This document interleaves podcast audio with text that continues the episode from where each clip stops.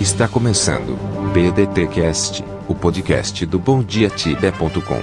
Notícias, curiosidades e tudo o que rola nos mundos do Tibia.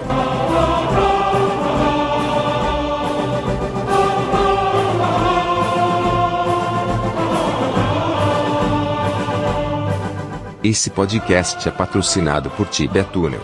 Jogue livre dos lags e kicks. Compre seu túnel clicando em um dos banners do nosso site.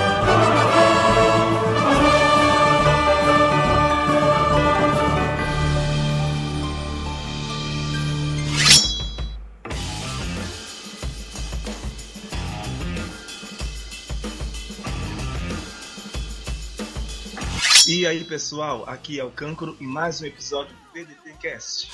E aí galera, beleza? Aqui é o Calango, estamos reunidos hoje aqui para mais um BDTcast. Fala galera, aqui é o Elfo, que foi também sou conhecido como André Bombom pela turma, e tô iniciando o meu primeiro BDT Cast com a galera. Salve tibianos! Eu sou o Super Amarelo e se viajar no tempo for possível, aonde estarão os turistas do futuro? Dali Steve Hawking. Esse é o BDTcast número 17. Oi pessoal, aqui é a Puka, mais conhecida como BTT Girl. Estamos aí para mais um cast. Salve tibianos! O assunto de hoje, um lado quase esquecido do Tibia, o elemento RPG mesmo, ou melhor, é, para ser mais específico, a Gênesis, a criação do mundo tibiano, toda essa mística que envolve é, o RPG do Tibia, mas que é tão escanteada e tão esquecido. Galera, o que, é que vocês acham, ou o que é que vocês têm a falar, ou o que é que a gente tem a falar, se é que a gente tem, sobre essa coisa mística e que remonta o cenário tibiano desde a, desde a sua concepção do próprio mundo tibiano até a, o surgimento das primeiras criaturas. A Gênesis tibiana foi dividida em sete capítulos, cada um deles retratando uma fase do processo de criação do próprio mundo tibiano, e o capítulo 1 um, que trata do despertar dos deuses, ou como os deuses tibianos, ou aliás, não tibianos, né, deuses pré-tibianos, conceberam esse, esse universo chamado Tibia. Uh, Calango, o que, que você tem a falar, cara? Cara, o que eu tenho para falar é que esse é um lado completamente esquecido do, do Tibia hoje em dia, né? E, pô, velho, se na vida real aí o pessoal sai falando aí sobre a criação do mundo, por que, que a gente não vai falar no BTTcast sobre a criação do Tibia?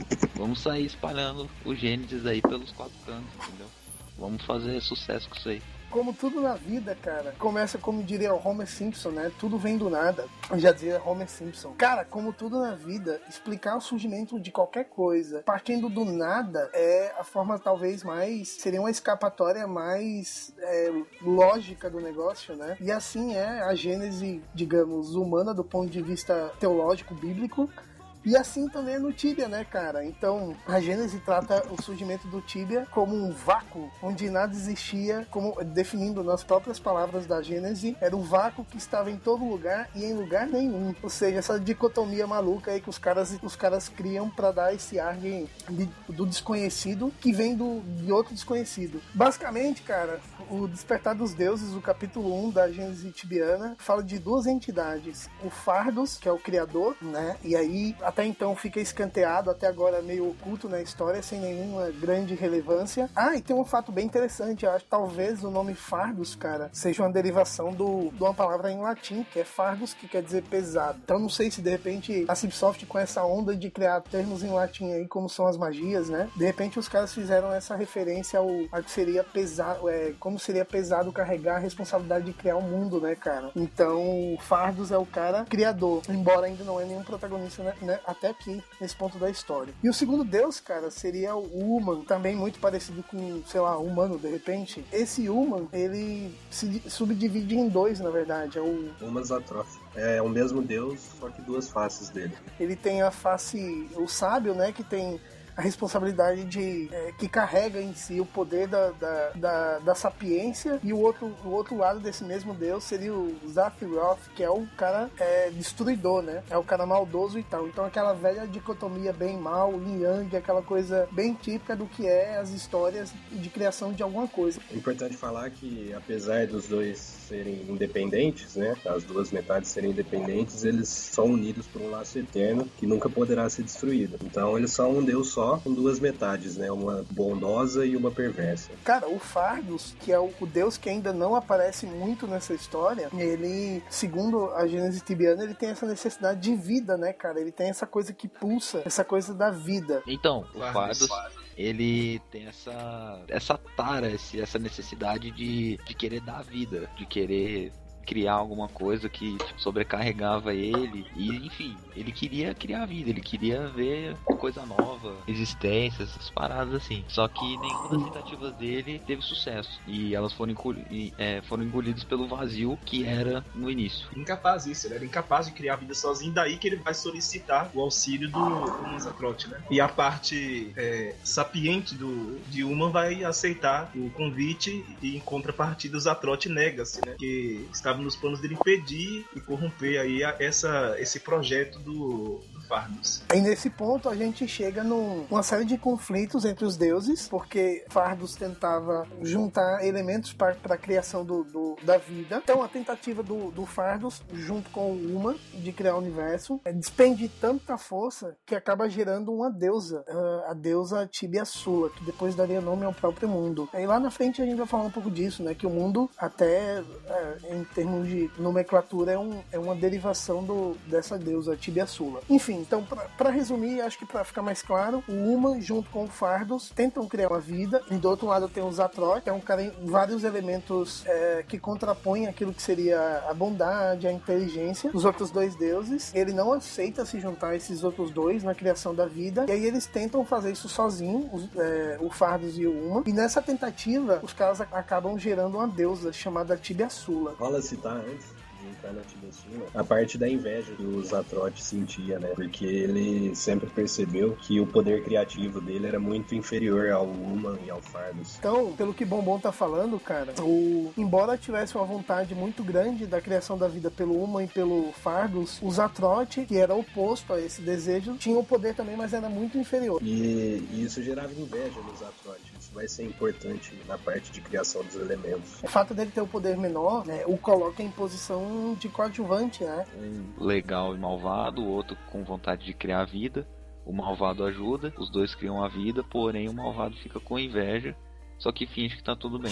Então, a gente cai no capítulo 2, cara, que trata exatamente da grande criação. E aí a gente começa a entrar de vez nessa história e a chegar de fato no que é o- a criação do, da vida, né? Ainda não é o mundo tibiano, mas aí é a vida. Cara, basicamente no capítulo 2, o Uma percebe que a Tibia Sula poderia ser uma grande aliada, já que ela é fruto de, da junção de duas grandes forças, né? Que era a tentativa dos dois deuses de criar a vida. E com isso, eles convidam para que ela se junte a eles dois nessa tentativa de criar a vida. E aí é a Tibessula, que era uma deusa poderosa, né? Porque foi criada a partir de tanto poder que o Human e o Fardos investiram na criação, ela resolve ajudar. E aí a Tibia, Su- a resolve ajudar. A gente tem agora a figura de três criadores. Se a gente for olhar na imagem é, que foi disponibilizada pela Cipsoft né, na criação do Gênesis, a gente vê quatro mãos. Três delas humanas e uma meio demoníaca. E essa mão demoníaca seria a mão do, do.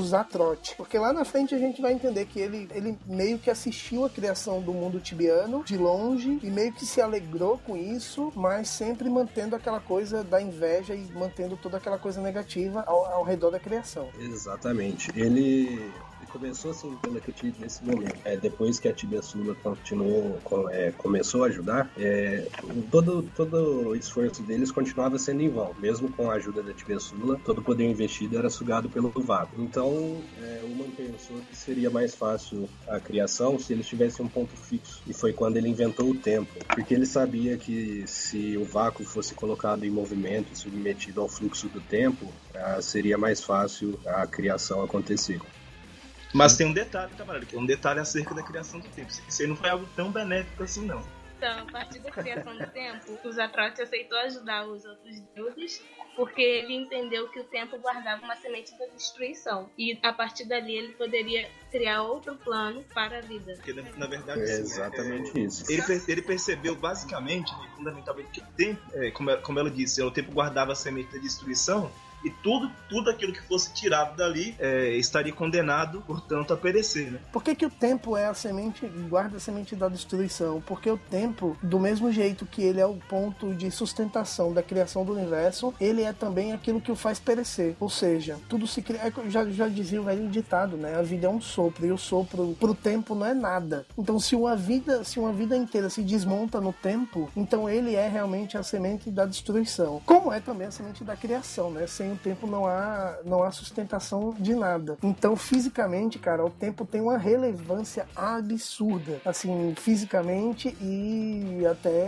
mitologicamente também, que eu acho que é por isso que inclusive o tempo é citado como um ponto fixo aqui na história. Mas voltando lá para Gênesis tibiana, então foi criado um ponto fixo no que seria o tempo e desse ponto fixo, eles o- os esforços são finalmente somados e aí surge o mundo, é isso? Não, ainda não, porque vai, vai acontecer um assassinato. Então, o fato é que, é que os, os Atroth, ele, ele acabou tendo receio de ter o seu status divino ameaçado, né? É, após perceber que a, que a Tibia Sula é, acabaria ocupando o, o espaço na criação da vida e do mundo e acabou planejando secretamente, se- sem que ninguém percebesse, assassinar a Tibia Sula, né? Então ele cria uma adaga, né? Que concentrava um poder de destruição é, muito alto e após um dia extenuante de trabalho, é, ele encontrou um momento oportuno para cravar a adaga no coração da Tibia Sula. A arma criada pelos Atroth, ela, tinha, ela concentrava toda a raiva e o poder e era uma arma apropriada para matar um deus. Tem outra arma que é capaz de matar um deus que tá no jogo. Godslayer. Tem, tem razão, cara, é a Godslayer. Tá em antiga agora, ela exposta de novo, vocês viram? Vi, cara, vi a notícia, mas não, não, não fui conferir. Tá lá? Não Tá,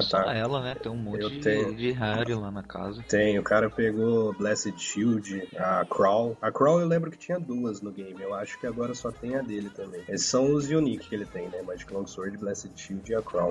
Aí vem um ponto bem interessante da história, né?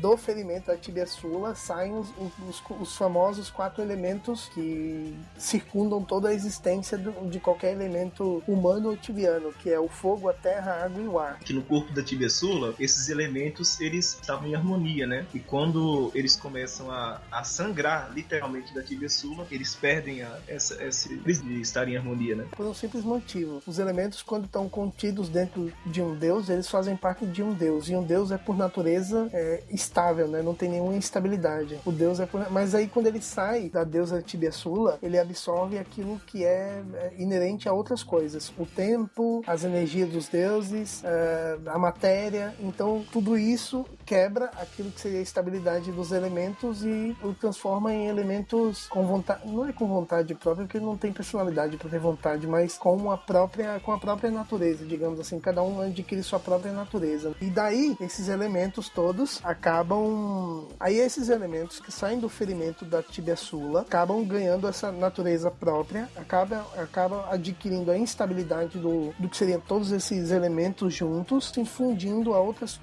a outros elementos para fundar novas coisas. Então, por exemplo, é da fusão do elemento terra com a própria tibia sula que surge o que seria conhecido como mundo tibiano. Então, a- o firmamento, né, a parte é, terráquea, digamos assim, do, do mundo tibiano é formado pelo, pelo elemento terra, que saiu lá do ferimento da tibia sula, em fusão com a própria tibia sula. Ou seja, a tib- por isso talvez que talvez não, é por isso exatamente que o mundo foi chamado de tibia, porque é uma variação do que seria a fusão do elemento terra com a deusa tibia sula. Na verdade, a porção de terra do, do universo é chamada de Tibia. E Ah. aí, Sula é o nome dado aos oceanos. Mas nós já estamos antecipando o terceiro capítulo. Não o é, tem já acabou. Tem essa fusão do corpo da tibia sula com o elemento terra é, e a Camarão, coluna mas do... vale ressaltar que o Fardos e Uma eles tentaram, é, através de uma magia, retomar essa estabilidade ou essa harmonia dos elementos outra vez no corpo, no corpo no corpo da Tibia Sula, eles tentaram re- é, revivê-la, não foi? E lamentavelmente não conseguiram fazer isso. Ou não lamentavelmente, né? Porque já que os elementos foi por conta dessa instabilidade dos elementos que eles tomaram lugares próprios, individuais e possibilitaram a criação, porque talvez eles não, É. possibilitaria a criação, O que- né? O que possibilitou também a criação foi que eles fundiram o corpo da, da Tibia Sula com o Espiral do Tempo, né? Cara, então basicamente a gente tem aqui numa linguagem menos fantasiosa três elementos. O elemento tibia, tibia Sula, que é a deusa, né? Que seria a parte é, que derivaria depois os, os habitantes desse mundo. A gente tem a coluna do tempo como um ponto fixo e basicamente aqui tem o mesmo conceito do que seria o tempo no, na nossa criação do mundo. E a gente tem os elementos que também presentes na nossa criação, que aí na nossa criação deriva de reações químicas e aquela coisa toda que a gente já sabe. Ou o que seria é, uma, uma criação parecida com a nossa criação descrita na corrente judaico-cristã. Tem razão. Então assim se encerra o capítulo 2 da história do, da Gênese tibiana. A, a, a Gênese tibiana, toda essa parte, foi criada pelo Nightmare, que é um membro da Cipsoft, né, um dos mais antigos. Na verdade, ele está na Cipsoft desde antes da Cipsoft ser a Cipsoft, né? e ele que é responsável por grande parte da história do Tibia, do RPG e das quests mesmo. Então, só mais uma coisa. Quem quiser é, se aprofundar mais nisso aí, é, todos esses livros com as histórias da Gênese tibiana pode ser encontrado na biblioteca da, da Ilha dos Reis lá da Isle of the Kings. Cara, a história do Tibia é fodida, cara. Se É muito tirar legal. tempo, eu, eu faço muito isso. Às vezes eu entro em biblioteca, eu tenho uma caralhada de livro em casa. E tem muita história legal, cara. Muita história legal. Então é isso, tibianos. Essa semana a gente encerra aqui no capítulo 2, mas não perca os próximos episódios, trará- trarão os próximos capítulos até o capítulo 7. Fique ligado e não perca a continuação dessas histórias. Valeu, galera! Então é isso aí, galera. Se vocês gostaram, compartilhe aí com os amigos aí o nosso conteúdo, compartilhe aí os episódios do nosso BDTcast e fiquem ligados aí nos próximos, nos próximos episódios que vai ter coisa boa vindo aí. Valeu! É isso aí, pessoal. Espero que vocês tenham gostado e até o próximo episódio. É isso aí, pessoal. Até o próximo cast. Falou, galera. Fica de olho aí nos próximos casts pra terminar essa historinha da criação. Termina agora. BDTcast. Acesse www.bondiatibia.com. Até a próxima.